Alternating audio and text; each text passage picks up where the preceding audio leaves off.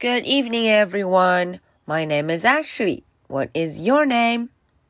Today is Monday, April the 26th. Are you ready for my story? Let's do it. Henry and Mudge and the Forever Sea.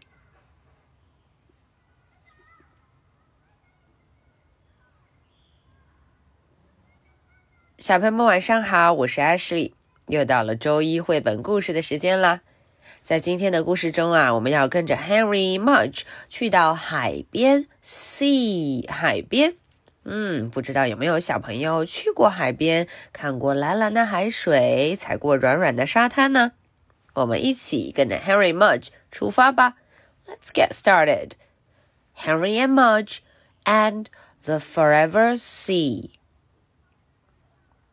to the beach.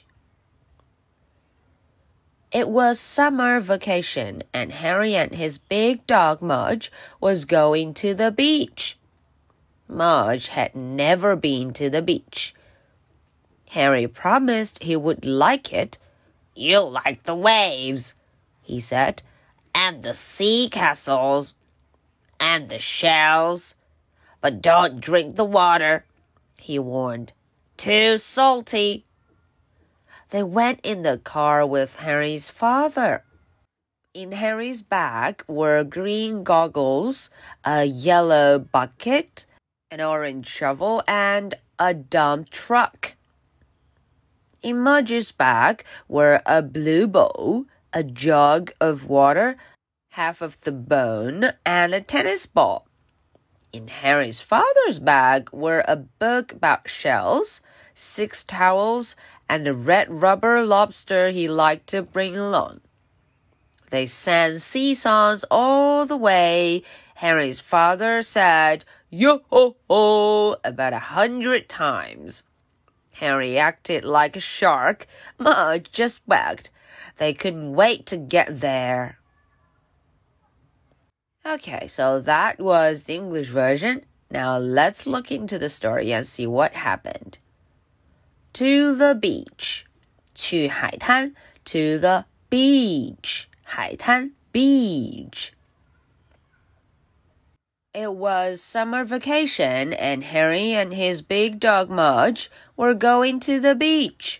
嗯，到了暑假，summer vacation，暑假。Henry 和他的大狗狗啊要去海滩。They were going to the beach. 海滩 beach. Mudge had never been to the beach. Mudge 从来都没有去过。Henry promised he would like it.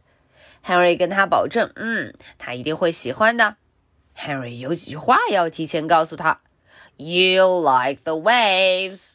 嗯，你会喜欢海浪 waves。and the sand castles and the shells。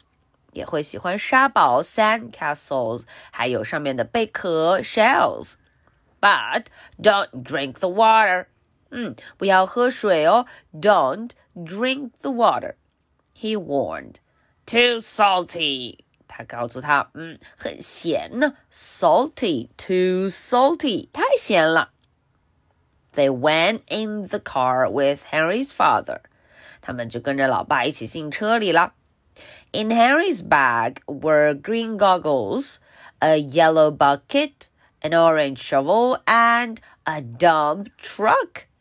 瞧瞧，Henry 的包里都放了什么啊、uh,？A pair of green goggles，绿色的一副墨镜；a yellow bucket，一个黄色的桶，yellow bucket；an orange shovel，哦，一个橙色的一把铲子。，and a dump truck，还有一辆翻斗车，a dump truck。In Mudge's bag were a blue bowl, a jug of water, half of the bone, and a tennis ball. 嗯，在 Mudge 的袋里都有什么呢？a blue bowl，一个蓝色的碗，a jug of water，还有一桶水，half of a bone，还有半块骨头，and a tennis ball， 啊，还有一个网球。In Henry's father's bag were a book about shells, six towels, and red rubber lobster he liked to bring along. 在 Henry 老爸的包里呀、啊，有什么啊、uh,？Book about shells，关于这个 shells 贝壳 shells 贝壳的一本书。Six towels，六款毛巾。and a red rubber lobster，还有他很喜欢的一个红色的软软的 lobster 龙虾。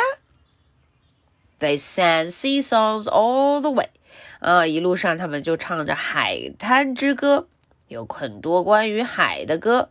Henry's father said yo ho ho about hundred times。嗯，老爸大概说了一百多次的 ho ho，他真的很开心。Harry acted like a shark. Harry 就假装自己是一条鲨鱼，a shark. Mudge just wagged. Mudge 就一直摇着尾巴，wag wag wag. They couldn't wait to get there.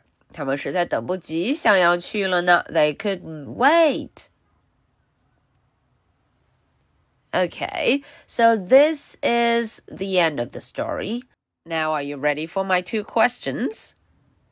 Question number one Why did Henry tell Mudge not to drink the water from the sea? 啊，这个问题问小朋友，为什么这个 Mudge 被告诫不可以喝海水呢？Henry 为什么这么告诉他？Why?